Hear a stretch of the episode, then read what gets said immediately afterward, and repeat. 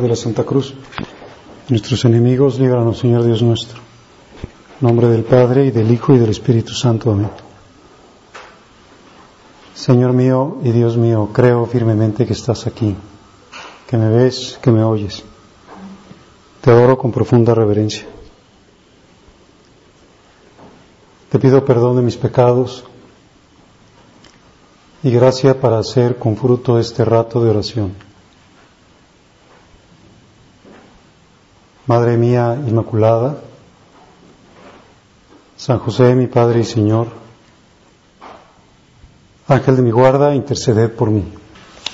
Pues siempre que tratamos de las cosas de la fe y particularmente cuando hablamos de Jesucristo, pues corremos un peligro, que es pues hablar de Cristo como si fuera de, de un ausente, Y tenemos que hacer precisamente eso, actos de fe, para decir, no, eres un ausente, eres alguien que está absolutamente presente. Y, y ahora que nos toca hablar un poquito del cielo, podemos intentar recordar esa estrofa que, que aparece al final del Adoro te devote donde le decimos, Jesús, a quien ahora veo oculto, te ruego que se cumpla lo que tanto ansío, que al mirar tu rostro ya sin velos sea yo feliz viendo tu gloria. Amén. Pues este es el cielo, el cielo es estar con Cristo.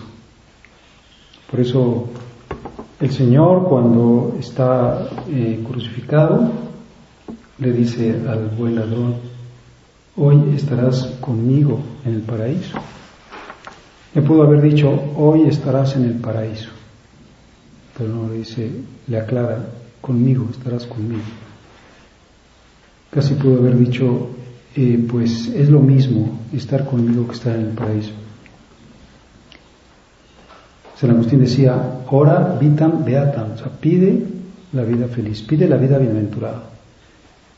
Y es lo que hacemos en el Adoro te con esta estrofa, te, te ruego que se cumpla lo que tanto ansío,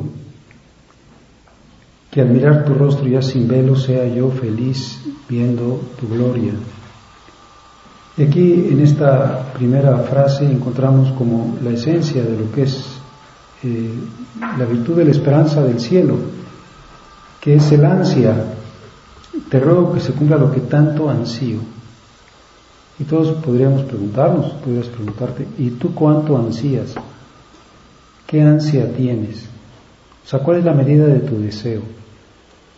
Porque la medida de tu deseo es la medida de tu cielo. Así como si dijéramos, ¿cuánta sed tienes? Pues no te, ahorita no tengo sed.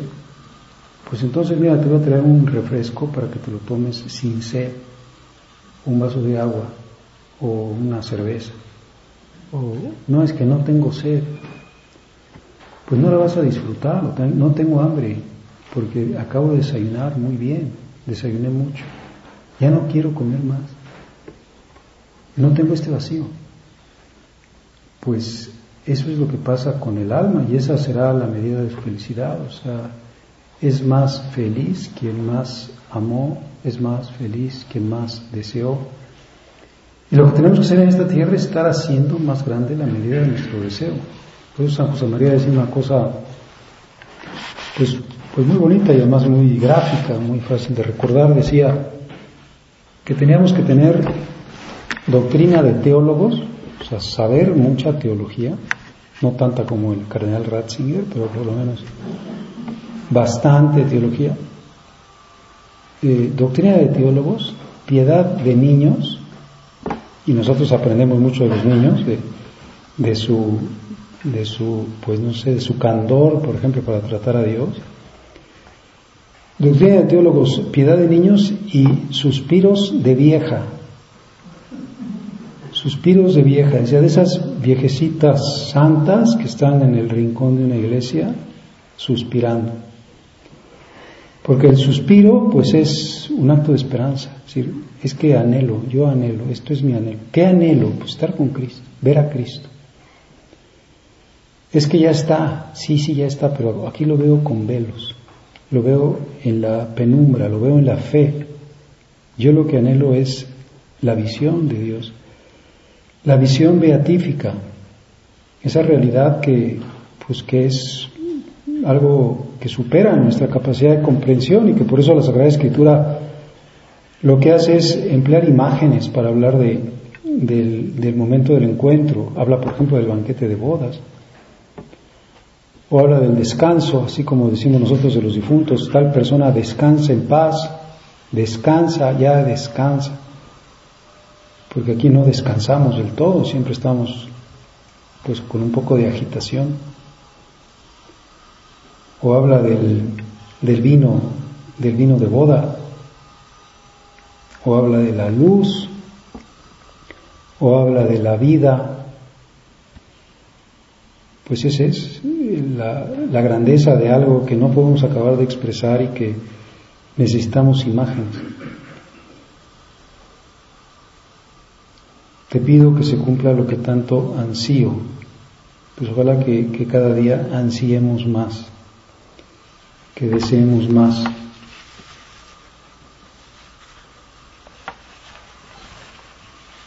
Dice un punto de camino, Piensa en el amor que en el cielo te aguarda. Fomenta la virtud de la esperanza que no es falta de generosidad. Piensa en el cielo. Vamos a pensar lo que será el cielo. Vamos a pensar que es el, el recibir el amor infinito. Es la esencia de Dios. Aquí en la tierra lo que realmente hace feliz es el amor, como sabemos. Los que están enamorados son muy felices. Eh, pues en el cielo es el amor infinito el que se vuelca sobre nuestro corazón. En la biografía de San José María, en esas confidencias que de repente hacía, pues nos habla, dice que a veces cuando hago la oración solo, la hago a gritos, aunque sea oración mental. Tengo hambre de conocer el rostro de Cristo. y una persona que pues vivió allá en la misma casa que él, en Vilatebre, en los años 50, que tenía San José María pues una diabetes muy fuerte y que por lo tanto se, se cansaba mucho y tenía muchísima sed. Dice esta persona, recuerdo una de esas ocasiones que me encontraba solo en la habitación del director para atender el teléfono y la puerta de la calle. Estaba ahí cumpliendo un encargo de pues, esperar alguna llamada o alguna persona que timbrara. Dice, entró el padre un instante a primera hora de la tarde mientras esperaba el coche para salir. Pues ahora mala, que pues, las tres o las tres y media, después de la comida, quizá un día de mucho calor, lo noté muy cansado. Me indicó que no me moviera de la mesa. Se apoyó en el borde, me miró con cariño y me dijo en voz baja, vamos a ser fieles porque nos espera un cielo y un amor sin traiciones y sin empalago. Vale la pena, te lo digo yo que no me tengo. O sea, no es que estuviera en un momento de especial ilusión o de emoción o de fortaleza, sino estaba pues en un mal momento, no me tengo, no me aguanto. Pues vamos a ser fieles, vamos a ser fieles a Dios. Ni, ni por un momento el pensamiento de serle infiel. Porque nos espera un cielo nos espera un cielo y un amor. Por eso decía, o solía poner en, los dinteles de las puertas, vale la pena, vale la pena, para que la gente cuando lo viera, cuando pasara por ahí, se acordara, o sea, vale la pena, toda pena lo vale. Cualquier cosa, aunque nos dijera, mira, te vas a pasar el resto de tu vida pues, en una cama con dolores terribles, pues no sé, te vas a perder la razón, vas a perder tu dinero, vas a perder a tu familia, pero al final te vamos a dar el cielo. Ah, vale la pena. Valió la pena. Pues vamos a tratar de hacer más grande nuestro deseo, nuestra ansia. Vamos a pensar más en el encuentro con Cristo, es decir, que cierre los ojos y me ponga a ver cuándo, Señor, eh, me, urge verte, me urge verte sin velos y el Señor nos puede contestar y decir, pues veme muchas veces, ya puedes tener tu cielo adelantado aquí en la tierra. Yo te doy este gran medio de la oración. Soy una persona que, que le encante hacer oración, que disfrute la oración. Acuérdate de que tienes ese riesgo de estar enormemente distraído con, pues, con el no vivir tu vida interior, con no vivir tu vida de oración, con pensar que las cosas que se refieren a Dios son pues algo así como una obligación, como algo un poquito costoso, como una rutina, sino cada, cada norma de piedad, cada rato de oración es un encuentro con Él. Estoy llamado a, a verlo. Si no eres una persona ausente, estás presente. Aunque yo no te pueda ver con los ojos de la cara y ni te pueda tocar con mis manos, eres alguien presente. A veces nos podrá repasar lo que el catecismo de la Iglesia Católica enseña sobre la oración, sobre la vida de oración en un capítulo que se llama así, precisamente la vida de oración. ¿Cómo es la vida de una persona que ora? Y nos está diciendo, pues, en primer lugar, que la vida de una persona que ora es la vida nueva, la vida del corazón nuevo, esa nueva criatura. De esta criatura que tiene otras coordenadas que son la fe, la esperanza y el amor. Y esta vida de oración debe animarnos en todo momento, nosotros, sin embargo, olvidamos al que es nuestra vida y nuestro todo. Por eso los padres espirituales insisten en un frecuente despertar la memoria del corazón. Acordarse de Dios más a menudo que de respirar. Así debemos vivir. Tu vida está siempre en Dios. Está metida en la comunión con Dios porque es a quien amas. Un alma vive donde ama, está donde ama. Por eso a veces podemos hacer un poquito de ejercicio de decir, a ver, ¿de qué te has estado acordando el día de hoy? ¿Cuántas veces has pensado en esta persona o en aquella otra o en, no sé, o en las vacaciones o en esta preocupación o en el partido de fútbol o en el equipo no sé qué? Bueno, pues eh, tus distracciones revelan aquello de lo que tu corazón está ocupado. Por eso toda nuestra vida es ir a ver, purifícate para que tengas una constante memoria de Dios. Así debes vivir, este es el proyecto de Dios. Eh, como erradica esos huéspedes malos que, constantemente se están metiendo y que, y que ocupan el lugar de Dios porque tu mundo interior es para Él, porque cabe Dios en tus pensamientos y en tu corazón. pues es necesario acordarse de Dios más a menudo que de respirar. Y luego dice, pero no se puede orar en todo tiempo si no se ora con particular dedicación en algunos momentos.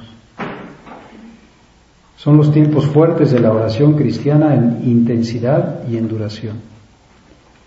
Pues hay que orar como única ocupación en algunos momentos algunos ratos.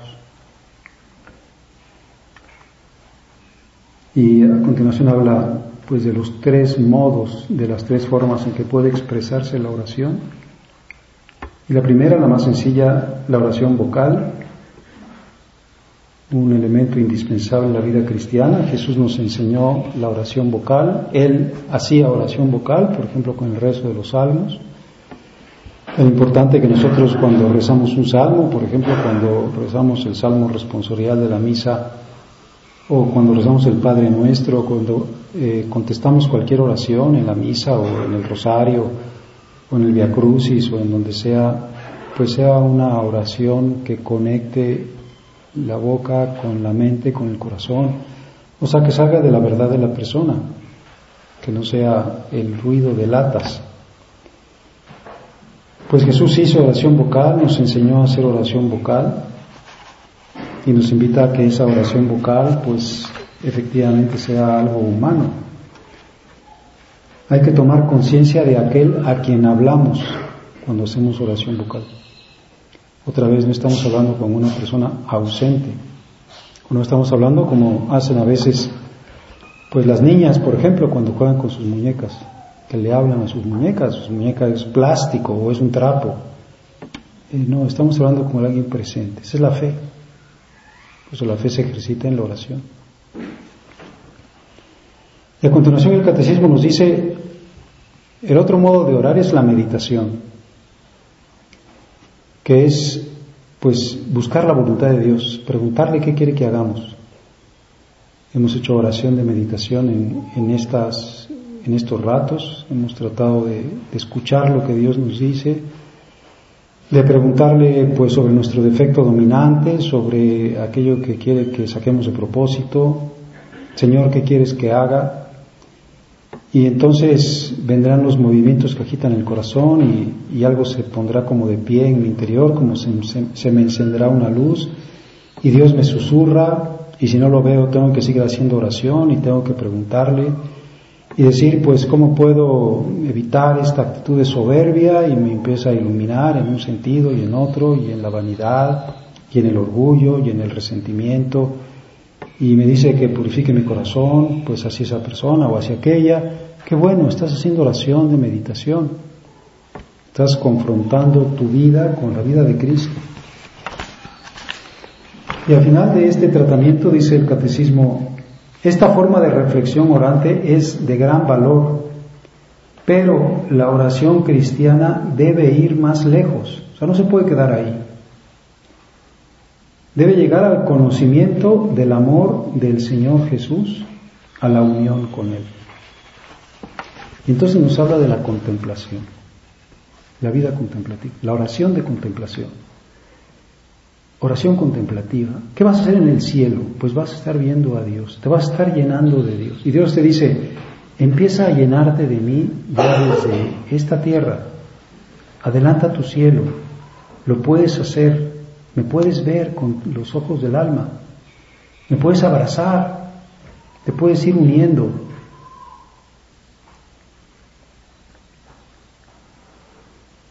La contemplación busca al amado de mi alma. Esto es a Jesús y en él al Padre. Pues que ojalá nosotros pues evitemos ese riesgo también que a veces tenemos de decir, pues voy a la oración siempre a hacer algo. Por ejemplo, voy a pasar las cuentas del rosario. Ah, acaba de un rosario.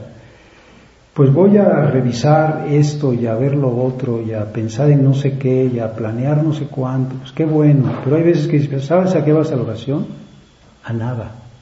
Vas a amar. O vas a buscar al amado de tu alma. Si, si voy a la oración y no te encuentro, Señor, pues va a ser una oración muy pobre. Algo pues que al final como que pensamos que no le gustó mucho, porque no estuvo él presente.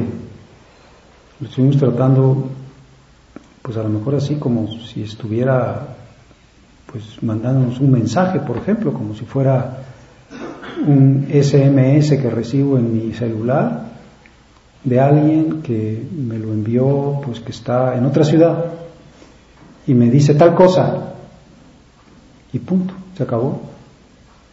O recibe un tweet de 140 caracteres. No puede decirme más que eso porque eso es lo que abarca el espacio. Pero no está esa persona, simplemente me mandó un mensaje a mi corazón.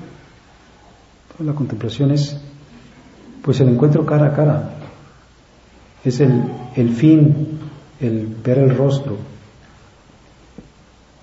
por eso Dios se hizo hombre para decirte, te doy la facilidad de que puedas ver un rostro humano y la mirada de unos ojos humanos y puedas ver una sonrisa y puedas pues entender que tengo un tono de voz y sepas que tengo unos sentimientos como los tuyos y busca mi corazón y únete a mis sentimientos y ámame permanece en mí y yo en ti, porque eso haremos en el cielo, porque el amor es una fuerza de unión. Pues la contemplación busca al amado de mi alma. Es buscado porque desearlo es siempre el comienzo del amor. Pues vamos a evitar esos peligros que tenemos todos. Yo creo que ahora tenemos un peligro especial con los aparatos estos. Llámense como se llamen. Y seguirán saliendo otros. ¿Por qué tenemos un gran peligro? Pues porque nos roban nuestra interioridad. Porque nos, nos dejan fuera de nosotros mismos. Porque es otra cosa porque, porque el encuentro se realiza en lo hondo del alma, porque voy a desear otras cosas. Pues como sabemos, hay gente que, que cae en esta especie de ansia de estar viendo pues los correos o de estar viendo las fotografías o de estar viendo pues no sé un video. Es, es, que no te estoy deseando estoy perdiendo tu deseo porque tengo otros deseos. Tú no compartes deseos Tú eres Dios único, no, no estás al nivel de otras cosas. El Papa Benedicto XVI decía que, pues que, que, es muy difícil ser monoteísta, o sea, realmente un Dios, un Dios al que adorar, al que amar, al que buscar. Y hablaba de esos tres dioses falsos de la época moderna, que son el dinero, el sexo y la tecnología. Que estado produciendo una especie de cambio en el hombre que, que, hace que Dios no, no, aparezca, como un eclipse de Dios, como un Dios así, pues si existe, no sé, pero por lo menos es un Dios muy lejano. Pues el deseo. ¿Por qué lo buscas? Porque lo deseas. Desearlo es siempre el comienzo del amor y es buscado en la fe pura, esta fe que nos hace nacer de Él y vivir en Él. Y otra vez una invitación muy bonita, decir, fíjate que estás haciendo un ejercicio de fe, de fe pura, no vas a tener ninguna, eh, pues no sé, respuesta, ninguna, eh, no sé, a lo mejor sentimiento. Si Dios te lo da, qué bueno, pero puede no dártelo. Como decía Santa Teresita, Jesús está dormido como siempre en la barca. Lleva siete años dormido en la barca de mi alma. Pero lo buscaba y lo buscaba y lo buscaba. Y de repente oyó, eh, tú no me estarías buscando si no me hubieras encontrado ya. O sea, si tenemos el deseo de buscarlo es porque Él pone ese deseo. Pues correspóndele. No te vayas a distraer. No decir que, no sé, me importan más otras cosas. Aquí estoy en aquello Santo Tomás hablaba de que era un gran peligro para la vida de oración, que es lo que decía la curiositas, el vicio de la curiositas, o sea, la curiosidad, el curiosear. Pues curioseo la vida de las artistas de cine, o curioseo, pues no sé, estas fotografías, o curioseo en las conversaciones que estoy oyendo, Vive con profundidad, con hondura de juicio, porque ahí está tu eternidad, ahí está tu cielo, la medida de tu deseo. ¿Qué deseas?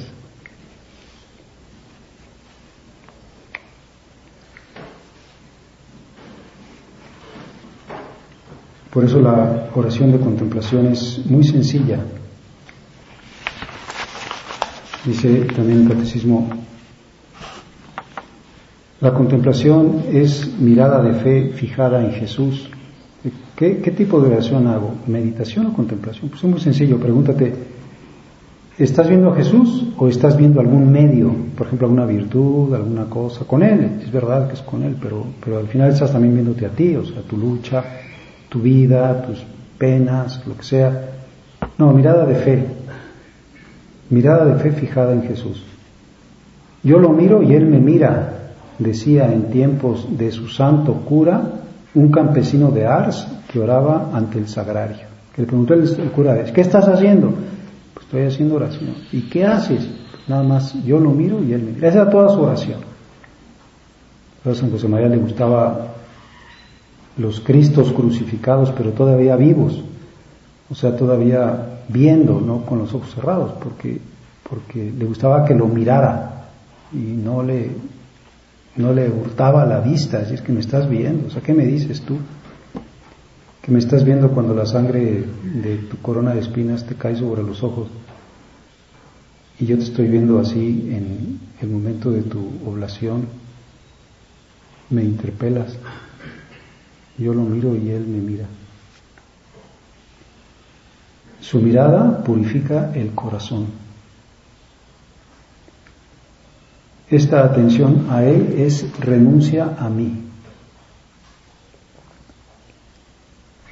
Pues esta es la oración de contemplación.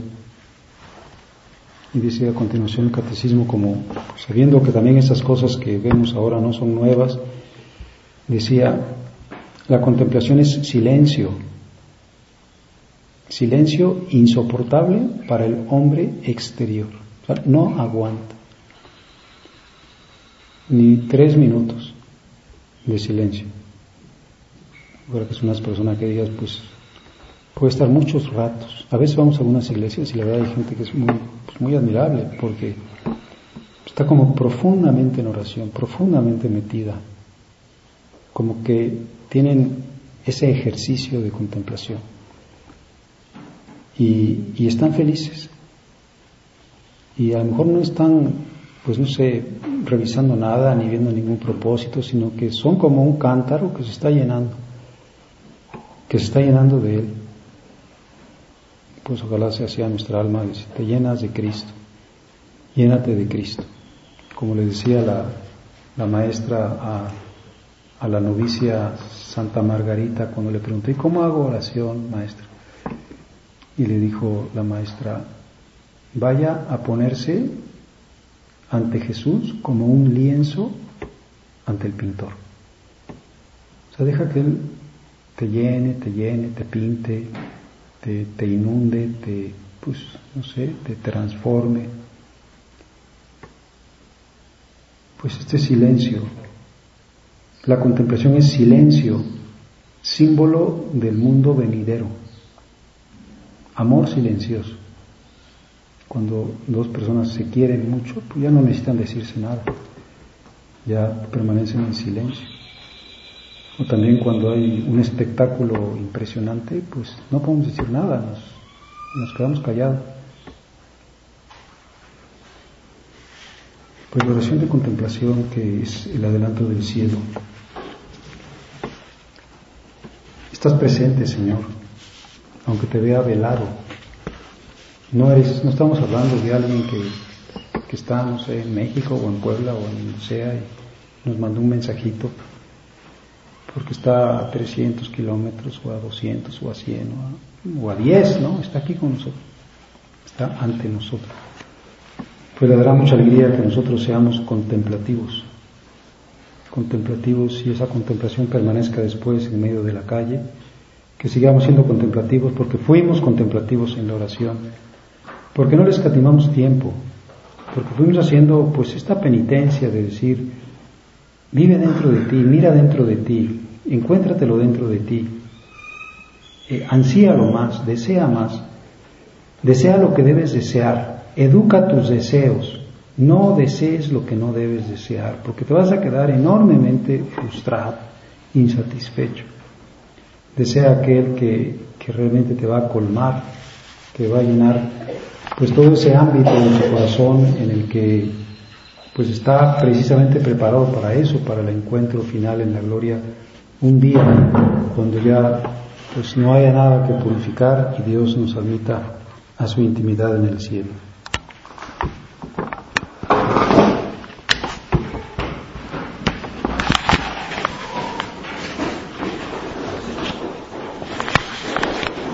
Gracias, Dios mío, por los buenos propósitos, afectos e inspiraciones que me has comunicado en esta meditación. Te pido ayuda para ponerlos por obra.